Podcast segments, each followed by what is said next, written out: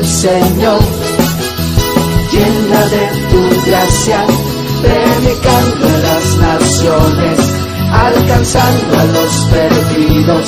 Soy la iglesia del Señor, edificando a tu pueblo, viviendo bajo tu autoridad. Soy la iglesia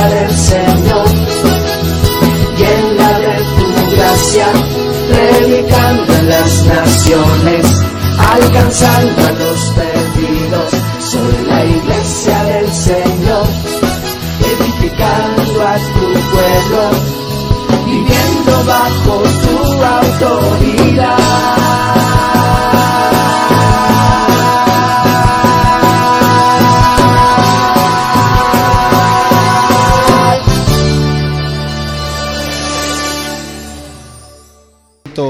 Muy bendecido siempre de venir para acá. Siempre he dicho que aquí me siento como en mi casa. Gracias por sus atenciones, sus cuidados. Y cuando uno llega a un lugar así, pues la verdad que se siente uno muy bendecido. Me gozo el verles, al pastor Miguel que está también por ahí, que ha sembrado también mucho en el corazón de la iglesia y gloria a Dios por sus vidas. Y bueno, me acompaña Isaac, está allí, Isaac, es uno de los líderes ahí en la iglesia. Y por allá, no sé, está el pastor Roberto. Roberto, ¿dónde estás? Bueno, está el pastor Roberto también con nosotros, un pastor nuestro que estuvo trabajando muy fuerte allá en Mexicali. Y bueno, por cuestión de salud de su esposa, tuvieron que regresar para Tijuana. Y bueno, por fin el Señor recogió a su esposa hace ya un- unas semanas, realmente todo está fresco, pero Dios le ha dado mucho la fortaleza a su vida. Bueno, pues vamos a ir a la palabra del Señor. Pónganse de pie.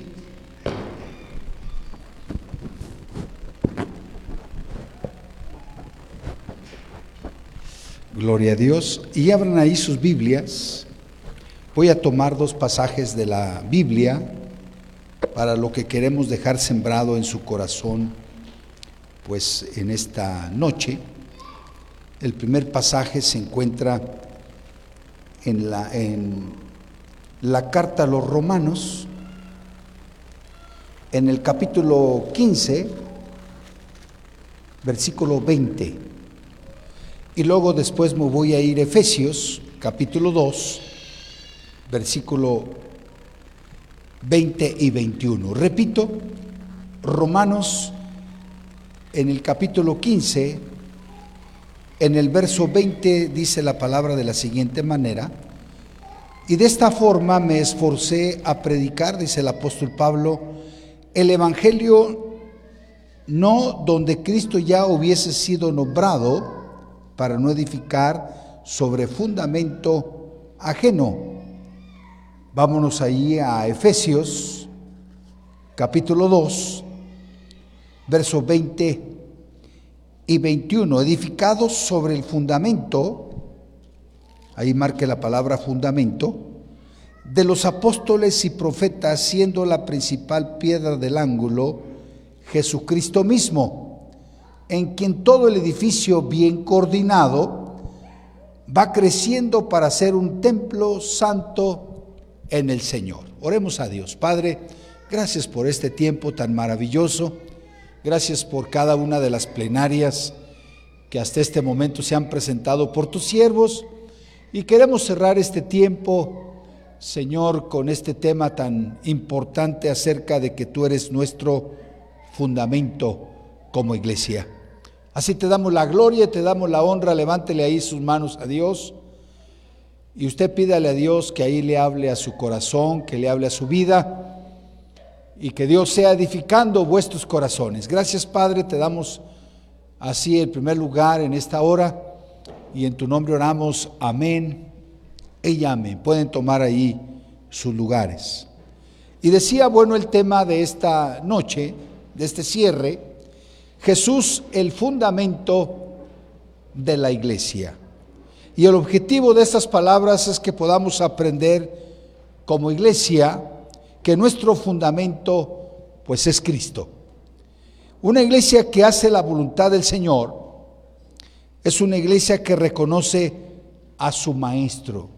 Y cuando hablamos de maestro, pues nos referimos a nuestro Señor Jesucristo como el maestro. Ustedes saben que la Biblia nos habla de los cinco ministerios y pues esos cinco ministerios están representados en la persona de Jesús. De tal manera que Él es el pastor de los pastores, dice la Biblia, Él es el profeta de los profetas, si Él es el apóstol de los apóstoles, si Él es el evangelista de los evangelistas y Él es el maestro de los maestros.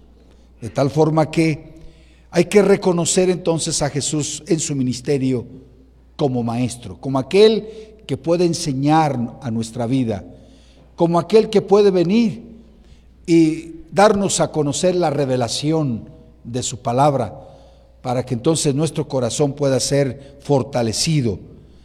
Y entonces cuando le reconocemos como maestro, entonces reconocemos que el camino al Padre se llama entonces Jesús.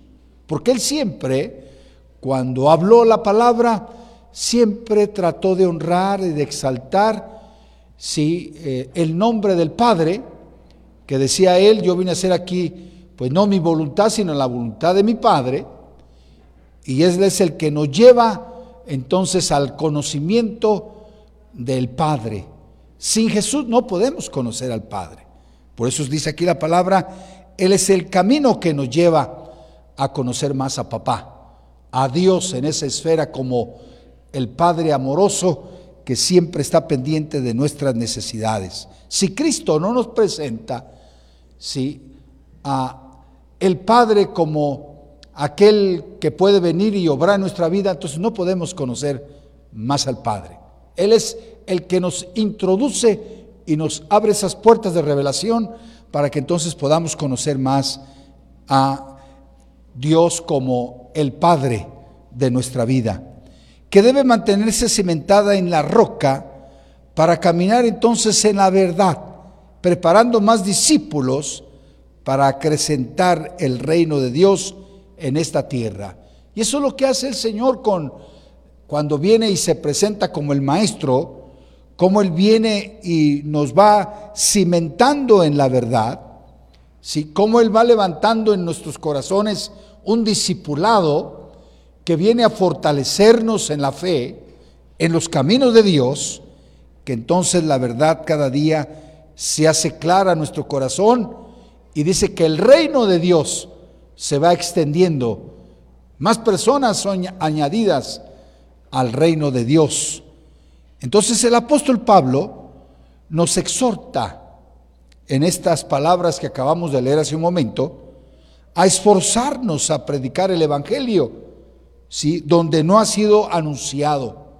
Sabemos que todavía hay muchos corazones. Pareciera como si estuviéramos en un tiempo donde como que si el Evangelio ya se hubiese dado a conocer en todo el mundo o en todo nuestro país o inclusive en todo este territorio.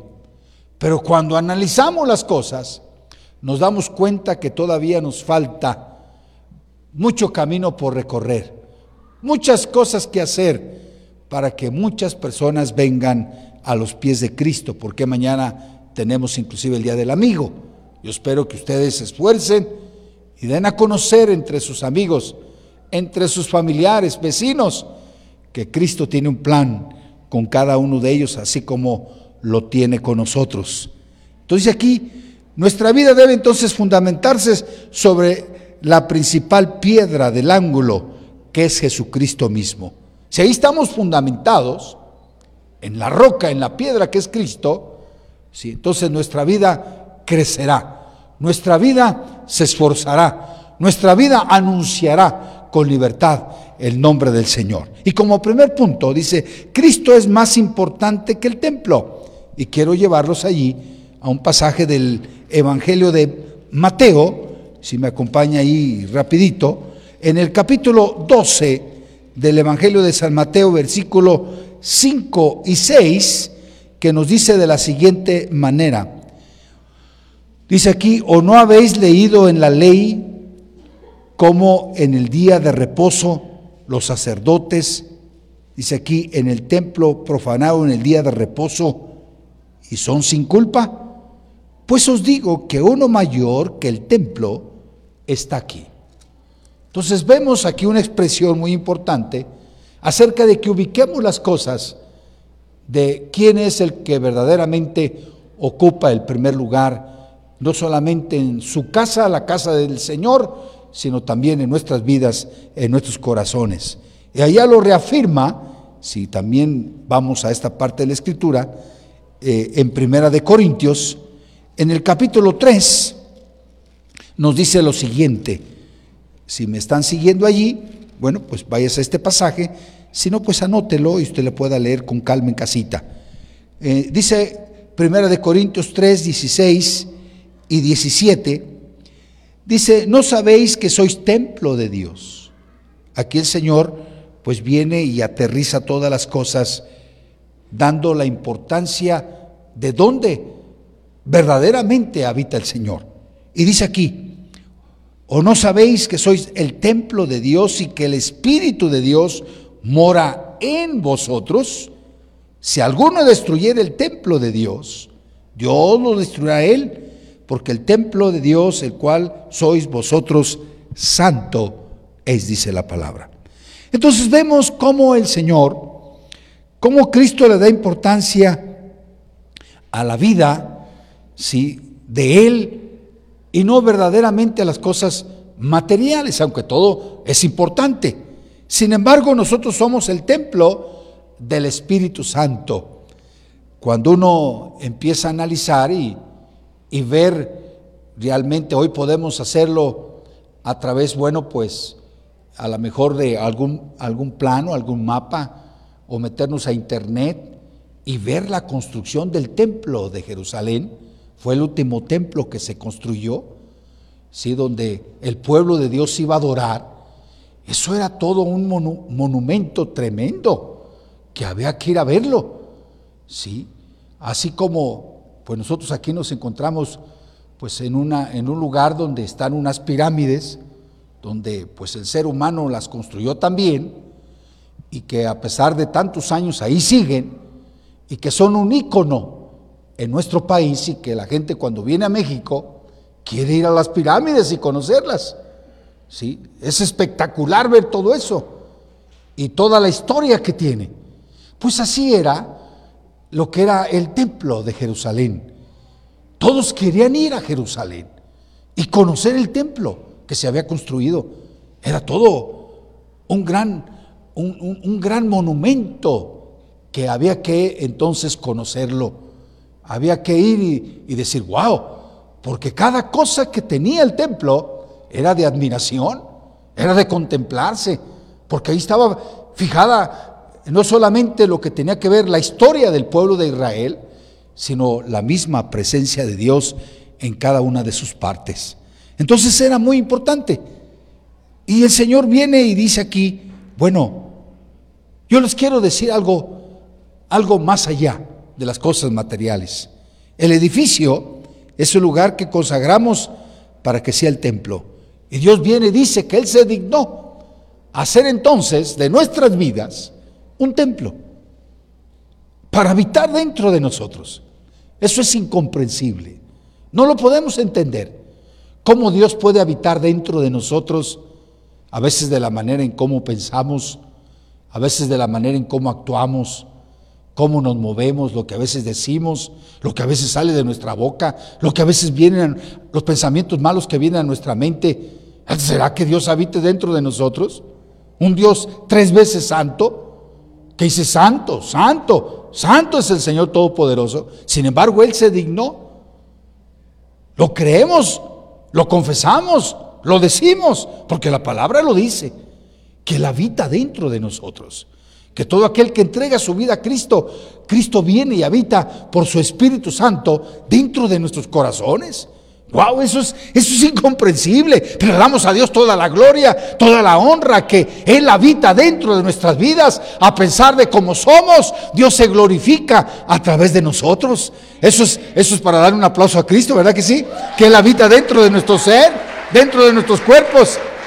Wow, eso es eh, verdaderamente, pues, digno de toda alabanza. El que Él habite, por eso día que está a tu lado, Dios está dentro de ti.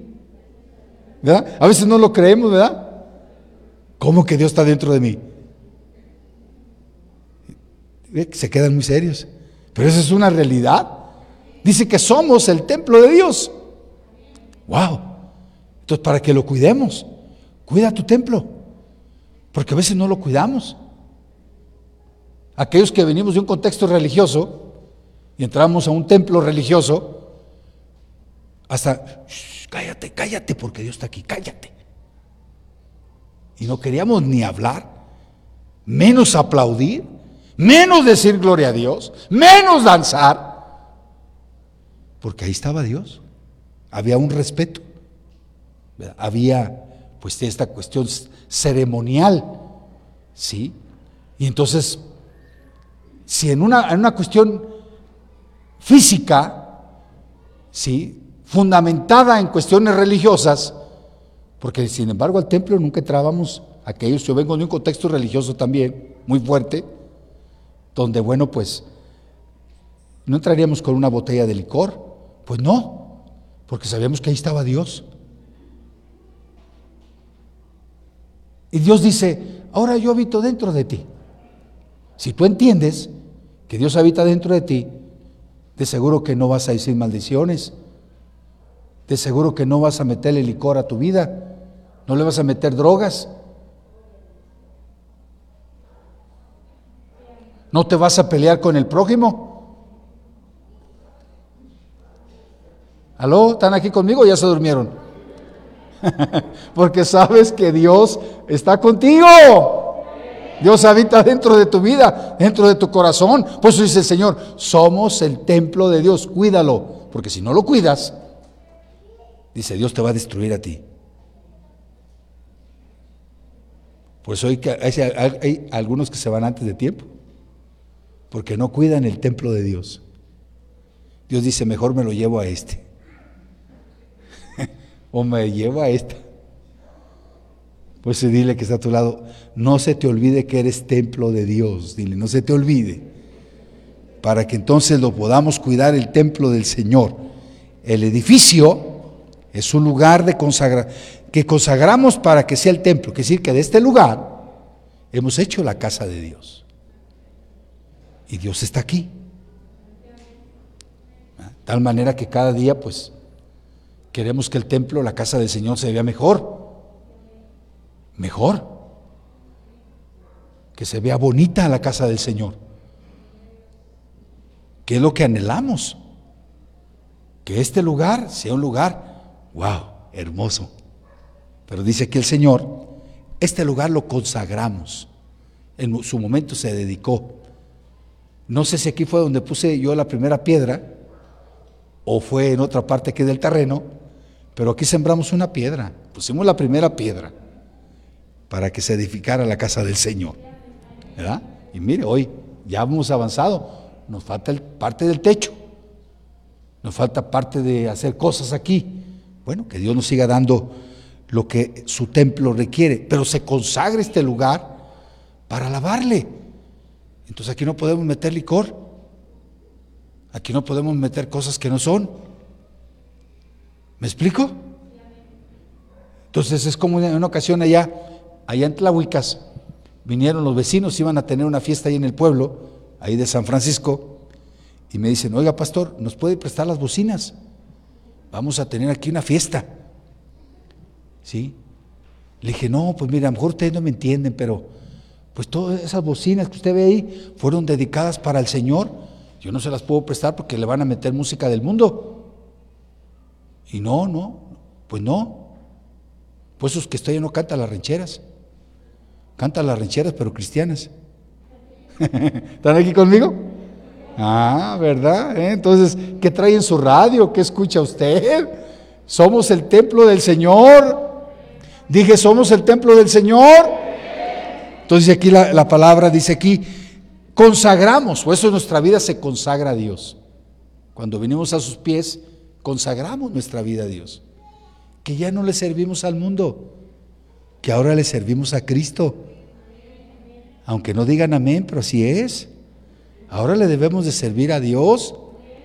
Amén. Pues cuando salimos de aquí, Dios va con nosotros. No solamente se queda aquí, sino Él nos acompaña. ¿Aló? ¿Sí? ¿Se acompaña? Dile que está a tu lado, por eso no va solo, no está solo. Ahí está el Señor con nosotros. ¿Verdad que sí? Ah, eso es una realidad. Entonces aquí consagramos nuestra vida al Señor. Si usted no ha consagrado su vida, conságrela. Y diga, entonces ya no, ya no voy a entrar a la cantina. Ya no voy a decir maldiciones. Mi vida se consagró al Señor. Bueno, con esos amenes me conformo. Muy bien, sigamos aquí entonces. Dice aquí, pero Jesús, el Señor, es el que debe de brillar. No nosotros o el edificio. Que aunque esto esté muy bonito, porque hay lugares donde se van a los extremos, ¿sí? donde en la casa del Señor, en el templo, no pueden tener un convivio, un convivio sano, donde si alguien cumple 15 años o una boda, un, un aniversario, no comen en el templo porque para ellos es pecado, se van a los extremos. No, hay que centrarse. ¿ok? Siempre y cuando las cosas las hagamos como para el Señor, Dios se goza con nosotros. Dios se alegra con nosotros. Entonces aquí, Él no quiere que le demos entonces más la importancia a las cosas materiales, ¿sí? Sino el edificio es importante, que fue lo que, lo que, en lo que cayó el pueblo de Israel en que el edificio para ellos, lo material era, wow, lo más importante, que dejaron de adorar verdaderamente a Dios, que dejaron verdaderamente de darle al Señor el lugar que les correspondía en sus vidas, en sus corazones, en ese mismo lugar. Pues dice aquí la palabra que Él quiere brillar, Él quiere glorificarse en nuestra vida. Él quiere que nosotros, que somos el templo de Él, que donde quiera que vayamos, si estamos en la casa, o vamos, estamos en el trabajo, o rumbo al trabajo, o en la escuela, brillemos. Brillemos. Eso es lo que Dios quiere. Estamos todavía dentro de una pandemia donde Dios quiere que su pueblo brille. Que le digamos al mundo que no tiene la fe, que no tiene la confianza, sino que todavía algunos están metidos en el miedo, todavía algunos no se quieren integrar, de que verdaderamente Dios los puede ayudar, de que Dios está allí para socorrerlos, para darles fe, para darles confianza, de que Dios nos va a librar de esta, de que Dios nos va a sacar adelante, de que Dios ha prometido estar con nosotros todos los días hasta el fin del mundo, dice la palabra. De tal manera que transmitamos la fe, transmitamos la confianza en los demás brillemos. Dile que está a tu lado, brilla, brilla. No quiere decir que no, que no vamos a cuidarnos. No, no, no, no, no, no. No, hay que cuidarse, que ser sabios y todo. Pero sin embargo hay que transmitir la palabra, porque la gente de afuera necesita mucho de Dios. Y si no brillamos hoy, ¿cuándo vamos a brillar? Si tú no brillas hoy, entonces ¿cuándo vas a brillar? Dile que está a tu lado. Brilla, hermano, brilla. Pero brilla bien. ¿eh? Amén. Gloria al Señor. Entonces dice aquí, el Señor quiere que estemos iluminando. Dice que somos la luz, la luz de este, de este mundo. Y debemos también de permitir que, que Jesucristo edifique nuestras vidas para que seamos mejores templos del Espíritu Santo. Si Él le permitimos que Él edifique a través de la palabra, ¿sí? a través de la comunión que tengamos con Él. Él está edificando nuestra vida, entonces cada día le vamos a honrar, Cada día nuestro, nuestra vida, vida misma crecerá, se fortalecerá en el Señor, porque estamos permitiéndole a Él, a Dios, al Señor, que sea quien ministre nuestra vida, nuestros corazones, que dice aquí su palabra, seamos mejores esos templos, que Dios se dignifique a través de nuestro ser. La iglesia entonces debe de trabajar en la vida de los más pequeños para que sean edificados y puedan crecer. Quiere decir que se van añadiendo otras personas a la obra del Señor y entonces los bebés espirituales, cuando nos ven a nosotros los mayores, si dicen, wow, yo quiero ser como ese hermano, yo quiero ser como aquel otro hermano, yo quiero ser como esa hermana porque lo veo. Puedo ver cómo sirve al Señor. Puedo ver cómo se esmera por agradar a Dios. Cómo su vida ha cambiado. Sí, y eso inspira los corazones de los demás. Para que entonces los que vienen detrás de nosotros sean edificados y crezcan. Y lo que hoy nosotros tenemos, tarde o temprano también ellos lo tengan o ellas la tengan. Ahí es donde nosotros tenemos entonces que venir y edificar a otros para que crezcan también en la fe. Y entonces vayamos todos creciendo en los diferentes niveles para que así juntos alabemos y exaltemos a nuestro Dios con el conocimiento de su palabra que Él ha dado a nuestros corazones. Entonces debemos de darle prioridad a edificar las vidas espirituales y ganar almas para Cristo. Por eso esa parte es muy importante. Por eso la iglesia del Señor no comienza rentando un edificio y luego después lo llena. No, no, no comenzamos sí, con algo grande y luego después procuramos las vidas. No, para nosotros lo más importante, lo más importante, cuando comenzamos una obra, son las personas que aprendan a ser templo de Dios. Y cuando la gente aprende a ser templo de Dios, entonces Dios nos dará lo, físico para que entonces Él se exalte. Porque si no aprendemos a eso, todo lo podemos perder. Por eso hoy, hoy podemos ver templos. Me ha tocado ver templos muy grandes y en diferentes lugares, no solamente del país, en el extranjero, que lamentablemente están solos. No hay gente. Porque comienzan edificando primero lo material. No, para nosotros la iglesia del Señor, lo más importante primero es edificar las vidas, las familias, los corazones, que verdaderamente seamos templo de nuestro Dios. Muy bien. Por eso es que el templo, el templo de Jerusalén, dice que fue derribado por los malos fundamentos de los hombres. Pensaban que eso jamás iba a suceder, porque el Señor les dijo que Él podía destruir ese templo. Yo lo puedo destruir. Y cuando Él dice esas palabras, Dijeron, ¿cómo lo vas a destruir ese templo? Esos muros que hay, esas paredes que hay, esto se hizo en años. Y tú dices que lo puedes tumbar en tres días. Pero él estaba hablando de lo, de lo físico, aunque también estaba profetizando para el futuro, que ese templo iba a ser derribado. Y fue derribado con Tito, ¿sí? y fue destruido el templo. Por eso es que hoy los judíos no tienen un templo para adorar. No hay un templo, solamente quedó un muro, donde iban en el muro a llorar en el muro, porque quieren su templo para adorar. Entonces vemos aquí que no solamente el Señor profetizó de algo que iba a acontecer más adelante, porque en el año 70 después de Cristo ese templo fue destruido, pero estaba hablando de Él mismo, que Él mismo iba iba a morir y al tercer día iba a resucitar.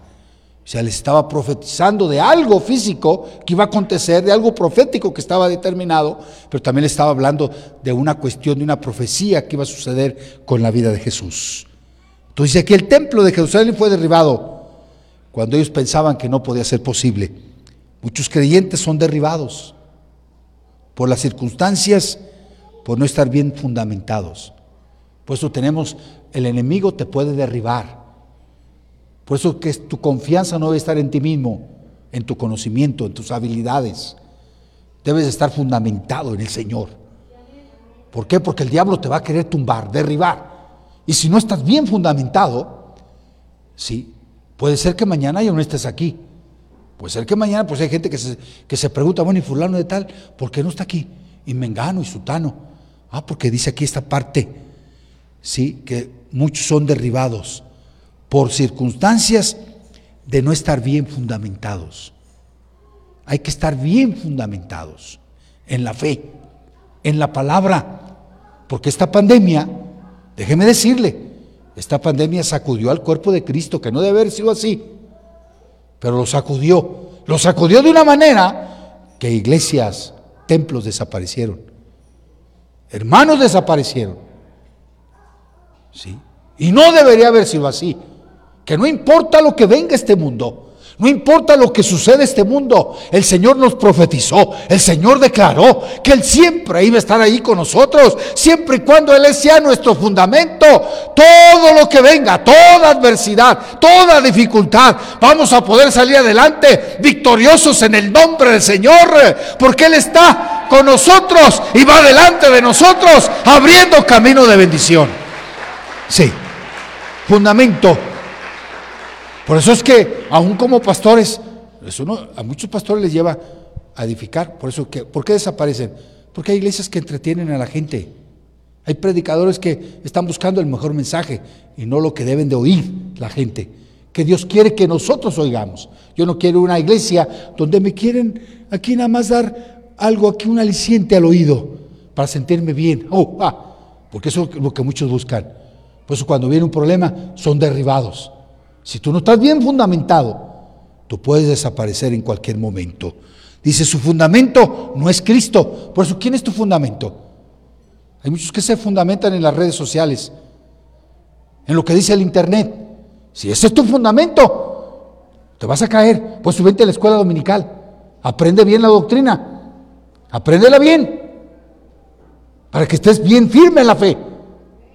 ¿Quién es tu Señor? Que lo conozcas bien que nuestro Dios no está pintado en la pared, que nuestro Dios no lo podemos cargar en la cartera, Él está dentro de nuestro corazón, dentro de nuestra vida, y que Él quiere reinar en nuestros hogares, y que Él nos puede sacar adelante, y que Él siempre estará pendiente de nuestra vida hasta el último momento, si Él es nuestro fundamento. Entonces seamos fundados dentro de la doctrina del Señor. ¿Por qué? Porque hoy hay muchas doctrinas falsas, doctrinas que no son bíblicas. ¿En qué crees tú? ¿En qué crees? Número dos, edificando la iglesia en la palabra del Señor. Por eso es que hay a veces gente que me dice a mí, ay pastor, no queremos que a usted le pase nada, porque si a usted le llega a pasar algo, le digo, no, espérate, no, no digas nada. No, no, yo no soy tu fundamento, hermano. Le digo, yo no soy tu fundamento. No, porque tarde o temprano a mí el Señor me va a recoger. Puede ser mañana, pasado, en un mes, en un año, no sé. Pero me va a recoger. Yo no soy tu fundamento. Para que no pongas tus ojos en mí, no soy tu fundamento. No, no, no, no. Dios es tu fundamento. Por eso nos llamamos la iglesia del Señor, no la iglesia del hermano Jesse, no la iglesia del pastor Gabriel. No, no, no, no, no la iglesia de Cristo. Aunque no digan amén con mucho gozo, pero así es. Ah, sí. Por eso esa parte es importante. Que no importa que cuando nosotros faltemos, porque un día vamos a faltar, la iglesia sigue adelante porque está fundamentada en Cristo. Por eso cuando los apóstoles, porque fueron muriendo cada uno de ellos, y de muertes muy, muy tremendas. Wow, léalo ahí. Estúdielo ahí. La iglesia siguió adelante hasta nuestros días. Ah, sí, siguió valiente, esforzada. Sí, siguiendo caminando en la verdad, porque ellos procuraron fundamentar a la iglesia en la palabra. Los hombres de Dios, eso es lo que hacen. Sí, fundamentar a los hombres, a las mujeres en los caminos de Dios, para que sigas adelante. Posiblemente aquí pueda haber gente que a lo mejor su abuelita, están aquí por la abuelita, que la abuelita fue fiel, estuvo firme hasta el final, ¿sí? Y que a lo mejor le dijo, no, no, no, no, vámonos, Vámonos a la iglesia. Vámonos, intégrate, vente. Y de esas viejitas aguerridas que ahí estaban, por eso, a lo mejor tú estás aquí gracias a que tu abuela te insistió, estuvo orando por ti, estuvo ayunando por ti. Ah, sí. Pues hay que decirles que a los que no se quieren integrar, que se integren, que no tengan miedo. El lugar más seguro en tiempos como los que hoy estamos viviendo es la casa del Señor. Este es el lugar más seguro. No hay otro lugar más seguro más que la casa del Señor. La gente se enferma, se contamina, pero allá afuera, donde anda allá con los impíos, allá donde anda en el metro, allá donde anda en el camión, pero la casa del Señor es una casa de bendición para la gloria del Señor. Edificado sobre, si aquí hay que edificar nuestra vida sobre la palabra del Señor. Por eso para nosotros la palabra del Señor es el número uno. La Biblia está sobre nosotros. Aquí no es más importante lo que diga el apóstol, porque hay en algunos movimientos, ah, es que lo dijo el apóstol. No, no, no, no, no. Si lo que el apóstol dice no está en la Biblia, no lo crea. No importa si es un apóstol, lo, sea o no lo sea. Aquí no venimos a escuchar a un hombre, venimos a escuchar la palabra del Señor, porque es la que nos va a sacar adelante. Eso es muy importante. Pues dice aquí la palabra, somos edificados sobre la palabra.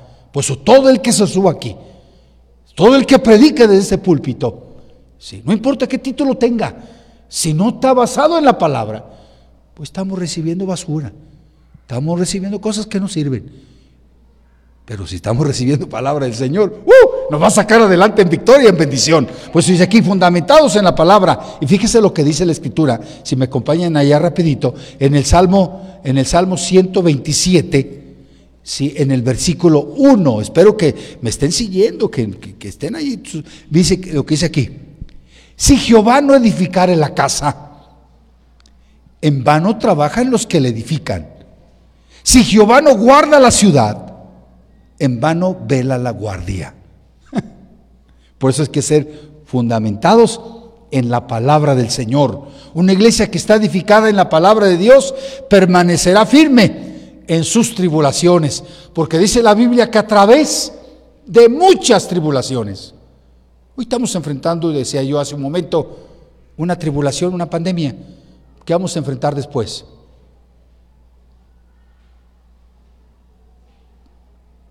¿Qué otra pandemia se va a presentar? ¿Qué otro problema se va a presentar? Que nos saca de lugar.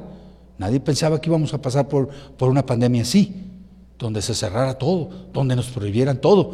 Óigame, eso descontroló y sigue descontrolando a mucha gente, que muchos todavía no se pueden recuperar. Que pueda venir mañana o pasado, no importa que venga. Él ha prometido estar allí de tu lado. Le está prometido levantarte, socorrerte, bendecirte, si estamos fundamentados en la palabra. Porque a través de muchas tribulaciones entraremos al reino de Dios. Por eso Dios quiere que estemos fundamentados en su palabra. Cuando Dios edifica, Él presenta el modelo que Él quiere para nosotros. Cuando estamos siendo edificados correctamente, Él presenta el modelo de cómo debemos de edificar. No como yo como pastor quiero edificar a la iglesia, porque aquí puedo tener muchos conceptos, muchas cosas en la cabeza. Pero no lo que yo quiero darles a ustedes, no lo que yo quiero predicarles a ustedes. ¿Qué es lo que verdaderamente Dios quiere que le predique a ustedes? Si están aquí conmigo, ¿me están escuchando bien? Pues dice aquí la escritura, ¿sí? El modelo, el modelo lo presenta el Señor. Por eso es que las iglesias del Señor tenemos una forma de trabajar, una forma de hacer las cosas. Y cuando vemos que el pastor está haciendo las cosas de acuerdo como se le ha enseñado, esa iglesia crece, es prosperada, sale adelante. Vemos cómo Dios bendice lo que Dios está haciendo en cada uno de ellos. Entonces dice aquí la palabra modelo, Él lo presenta. Si hacemos las cosas a nuestra manera, saldremos mal y pagaremos las circunstancias. Las pagaremos. Por eso aún como pastores, vuelvo a mencionar otra vez, Sí, como pastores, esto nos lleva a analizar, porque a todos nos pegó la pandemia, a todos. No hay nadie que diga que no le pegó. Y ahí es cuando te das cuenta cómo estabas edificando. Como cuando pega un sismo en la ciudad y se caen las casas, se caen los edificios. Los constructores se dan cuenta si lo que edificaron lo edificaron bien o lo edificaron mal, porque todo tiene un grado de peligro, todo. Si los materiales que usaron fueron los correctos, y en crisis como estas nos ayuda a valorar como pastores, ¿estuve edificando bien o edifiqué mal?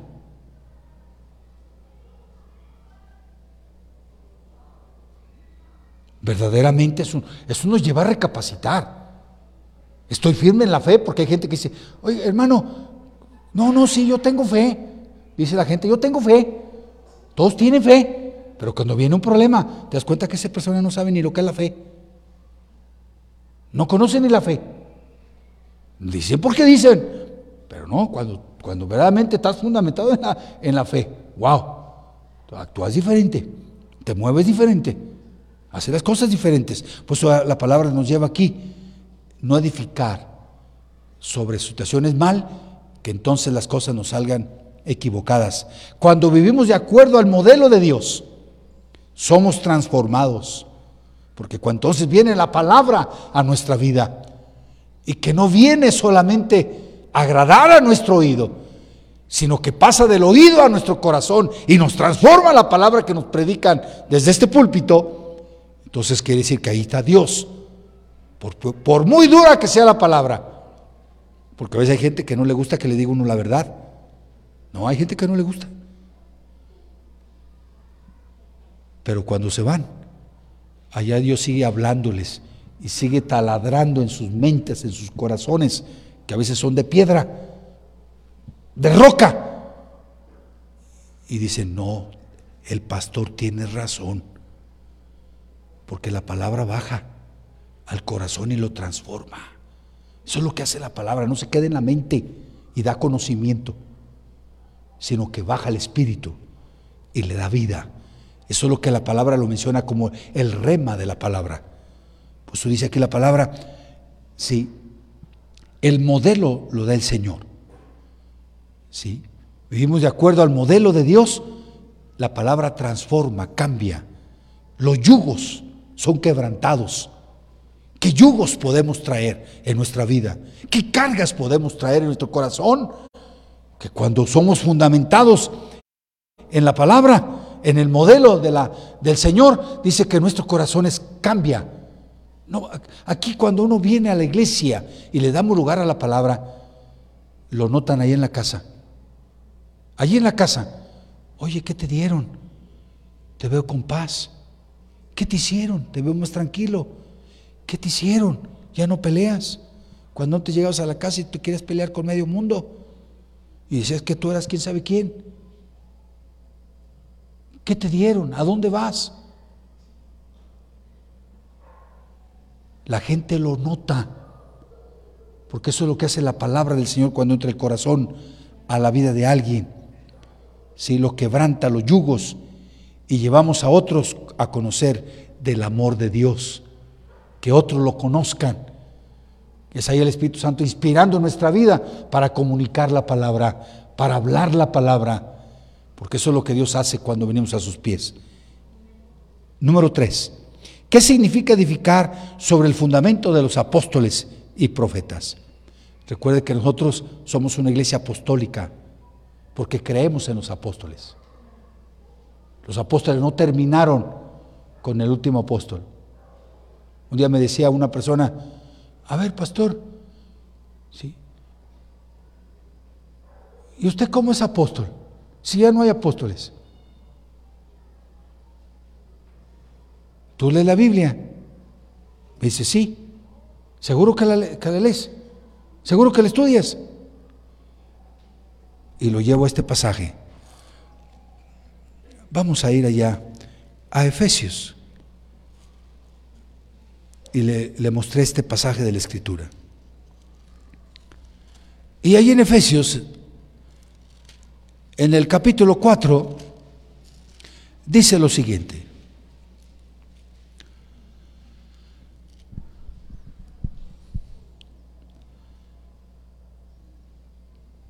Cuatro, cuatro. Efesios 4, 4 un cuerpo, un espíritu, como fuisteis también llamados en una misma esperanza de vuestra vocación. un Señor, una fe, un bautismo, un Dios y Padre de todos, el cual es sobre todos y por todos y en todos. Pero a cada uno de nosotros fue dada la gracia conforme a la medida del don de Cristo, por lo cual dice, subiendo lo alto, llevó cautiva la cautividad y dio dones a los hombres. Y eso de que subió, ¿sí? ¿qué es? Y empieza aquí a hablar para llegar aquí al versículo 11.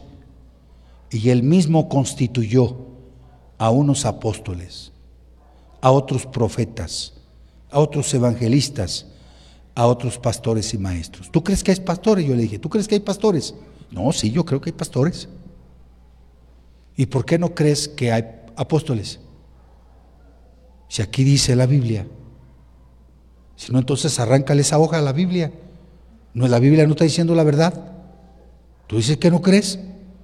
Mejor ponte a orar y busca que Dios te dé iluminación sobre lo que está leyendo aquí. Ahora déjame decirte, los cinco ministerios, este chiquito es el, el maestro, este de aquí, el del anillo, es el del pastor, el que se casa con la iglesia. Pues el pastor, estos no son nombramientos, son ministerios. Por eso no entienden ni el ministerio del pastor, que ni siquiera viven cerca de la iglesia, viven en otra, en otra ciudad. ¿Cómo van a cuidar el rebaño? ¿Cómo lo van a cuidar? Pues eso se casa con la iglesia. O sea que la esposa debe de entender el ministerio de su esposo, que, que comparte su esposo con la iglesia. Si no, entonces tienen muchos problemas.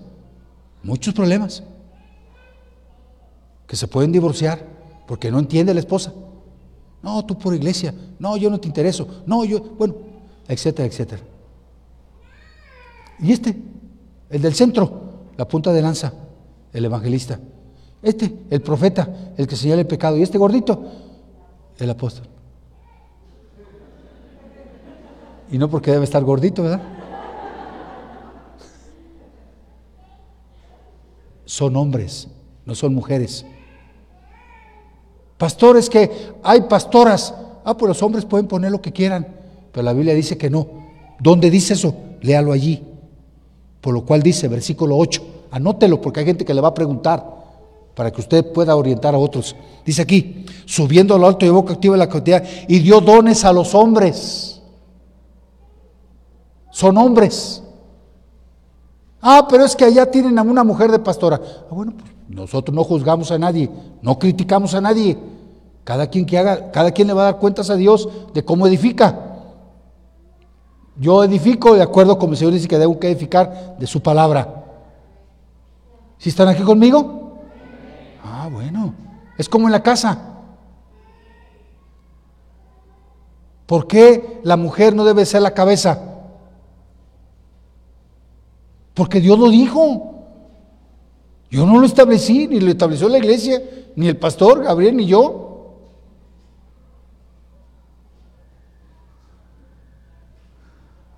No se pongan tan serias, hermanas, ¿eh? su marido es su cabeza. Aunque algunos no sepan cómo ser cabeza, ¿verdad? Pero, pero Dios lo nombró cabeza y tienen que aprender cómo ser cabeza. Amén, hermanas. Gracias por sus amenes. Entonces aquí la escritura, hay que ser edificado sobre el fundamento de los apóstoles y profetas, porque el profeta va confirmando el ministerio apostólico y otros ministerios. Pues es muy importante entender eso.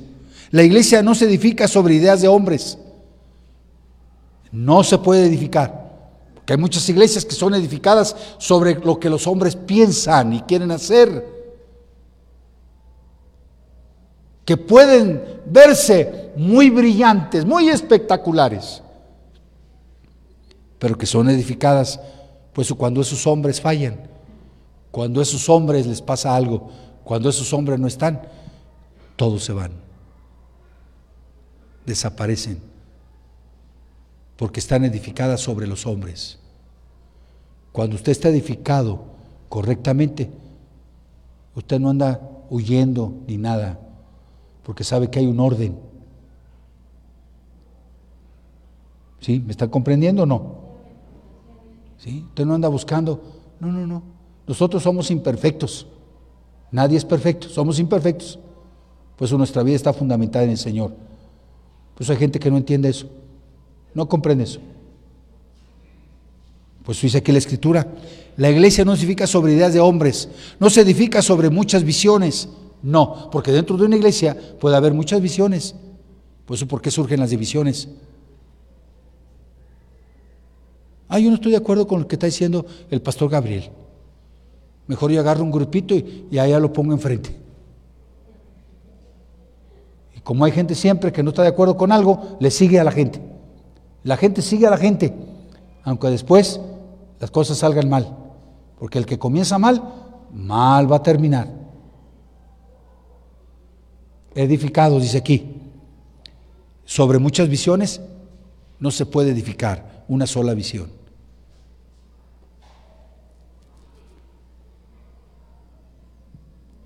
Viene un, pastor de una iglesia. Ahorita estamos atendiendo una iglesia que quedó sola ya en, en Toluca. Vino a verme el pastor. Pastor, ya no podemos estar allá en Toluca. Hay un poblado cerca de Toluca. Queremos que usted se haga cargo de esa iglesia, de ese grupo. Estamos atendiéndolo. En primer lugar, usted está dispuesto a cambiarle el nombre a la iglesia, porque todos nos llamamos la iglesia del Señor.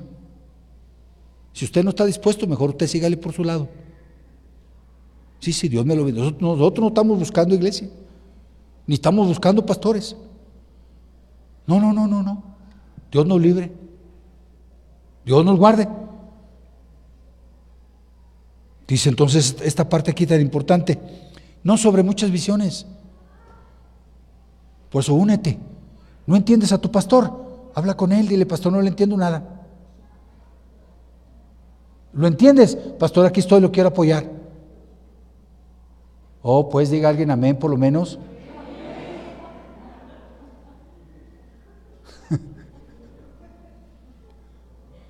Atrévase a decirle, pastor, lo que usted está diciendo, no le entiendo, no le entiendo. A ver, ¿por qué necesita muchas manos? Ya, dígale, yo quiero servir. Yo estoy aquí. Quiero aprender bien, enséñeme bien.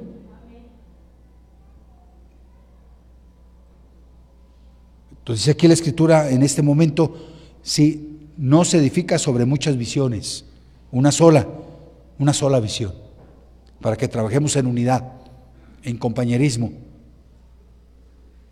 dándole fuerza a la obra del Señor, que cada día crezca más. Apóstoles y profetas guiados por el Espíritu Santo. La iglesia se edifica sobre la oración. Por eso la oración es fundamental. Porque ahí entendemos que Dios nos habla en la oración nos da visión, ilumina nuestra mente. Hay cosas que no entendemos, nos metemos a orar y el Señor la confirma. Señor la reafirma en nuestro corazón, pero si no oramos, entonces no vamos a entender nada. La oración es importante. La oración debe de estar presente en nuestro hogar, en nuestra iglesia, en nuestra célula. La oración. Incluimos la oración en la célula la célula va a prosperar, va a crecer, la gente va a entender la visión, la gente va a compartir del Evangelio, las células se van a multiplicar. Pero si la célula no se ora, la gente no va a entender, no cree que van a, todos a trabajar así, al mismo ritmo. No, no, no. Hay que meterlos a orar. En tu misma casa, si no estás orando, de seguro que no anda bien tu casa. Pero ponte a orar y vas a ver cómo tu hogar se endereza. Vas a ver cómo tu, tu matrimonio se endereza, tus hijos, porque estás orando. Y el que no entiende va a comprender, porque ahí es donde Dios nos abre la intimidad. La oración es básica, importante, para que entonces comprendamos la voluntad del Señor. No le dijo el Señor a sus discípulos, no se vayan. Creían que ya estaban listos. No, no, no se vayan. Váyanse a orar al aposento alto. Esperen la promesa del Espíritu Santo. Esperen allá, va a ser derramado. Y se fueron a orar para entender que estaba anunciada, que esa palabra era una cuestión profética, estaba anunciada allí, pero si no oraban, no iban a ser capacitados para la gran tarea que tenían por delante. Dice aquí, entonces la oración es fundamental. Nuestra iglesia debe de ser una iglesia ejército, porque estamos luchando. Cuando comenzamos a compartir del Evangelio, el diablo se va a poner bravo, se va a enojar, no va a querer que hablemos de Cristo. El diablo nos va a atacar. Ah, pero como somos una iglesia ejército, que estamos en oración, entonces reprendemos al diablo, lo echamos fuera en el nombre de Jesús, le pedimos que suelte a las almas, que las almas son de Cristo. Entonces el diablo tiene que salir huyendo en el nombre de Jesús, porque esas almas le pertenecen a Cristo. Muy importante. Por eso es que el apóstol Pablo allá a los colosenses, a los colosenses les habla el apóstol Pablo que permanezcan firmes en la fe. Colosenses 2, versículos 6 y 7. Y para terminar, los cimientos están puestos desde la antigüedad. Lo que estamos hablando no es nada nuevo. Lo digo porque hay lugares donde solamente creen en el Nuevo Testamento, no creen en el Antiguo. Hay otros que creen solamente en el Antiguo, no creen en el Nuevo. Y se encuentra uno con cada caso. Que uno dice, ¿y esta gente de dónde saca toda esa información? Lo que estamos hablando está fundamentado. No podemos ignorar lo que pasó en el Antiguo Testamento. Lo que Dios habló allá, lo sigue confirmando en el Nuevo. De tal manera que se entrelaza uno y otro. Y quiero llevarlos allí a Isaías. Váyase rapidito para cerrar ya este tiempo. Isaías capítulo 28, versículo 16. Isaías 28, verso 16. Por tanto, Jehová el Señor dice así, y aquí yo es, los he puesto en Sión. Cuando entendemos esta palabra de Sión, hay muchos montes. Dice allá Hebreos, si usted lee Hebreos, dice que estamos en el monte de Sión. El monte de Sión dice que estamos delante de la multitud de millares y millares de ángeles que están a nuestro favor. Estamos en ese monte rodeado de ángeles. Por eso es que no estamos solos. No solamente tenemos al Señor, tenemos al Espíritu Santo, tenemos a Dios, tenemos su palabra, tenemos ángeles que nos rodean. Estamos en el monte de Sión, dice aquí. Yo os he puesto en Sión por fundamento una piedra, piedra probada, angular, preciosa, de cimiento estable. El que creyere, no se apresure. Señor, confirmando allá con Isaías, ¿quién es esa piedra angular? Cristo es la piedra angular. Las grandes construcciones en la antigüedad había una piedra angular que se ponía en el centro, sobre todo en los arcos. Y la piedra del centro, esa era la piedra angular que sostenía las paredes. Si quitaban esa piedra se caía todo. Por eso es que a Sansón, cuando tumbó aquel templo, el templo de un dios pagano, dice que lo pusieron en medio y tumbó esa piedra y se cayó a aquel lugar. Pues oh, Cristo es esa piedra angular. Si Él está allí, el edificio va a permanecer. Si Él es tu piedra angular, vas a permanecer. Vas a salir adelante. Si hay confusión, Él aclarará tus confusiones. Hay dudas, él aclarará tus dudas, no la gente. Porque si una persona te puede decir una cosa, el otro te dice otra cosa. No, Él, si Él es ese fundamento, ¿sí? una iglesia que entonces está edificada desde sus cimientos, de la antigüedad. Se requiere una piedra angular que soporte el peso. Y esa piedra angular es el Señor. Jesucristo es la base principal donde está fundamentada la iglesia. Por eso allá el, Mateo le dice, Pedro, te voy a cambiar el nombre de Simón a Pedro, pero tú eres Pedro, la piedra pequeña.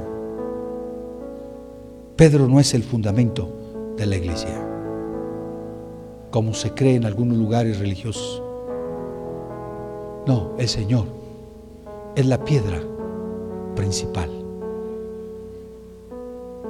Y dice entonces la palabra, en tiempo inestable, porque vendrán tiempos inestables, inseguros, donde solamente estarás tú y el Señor.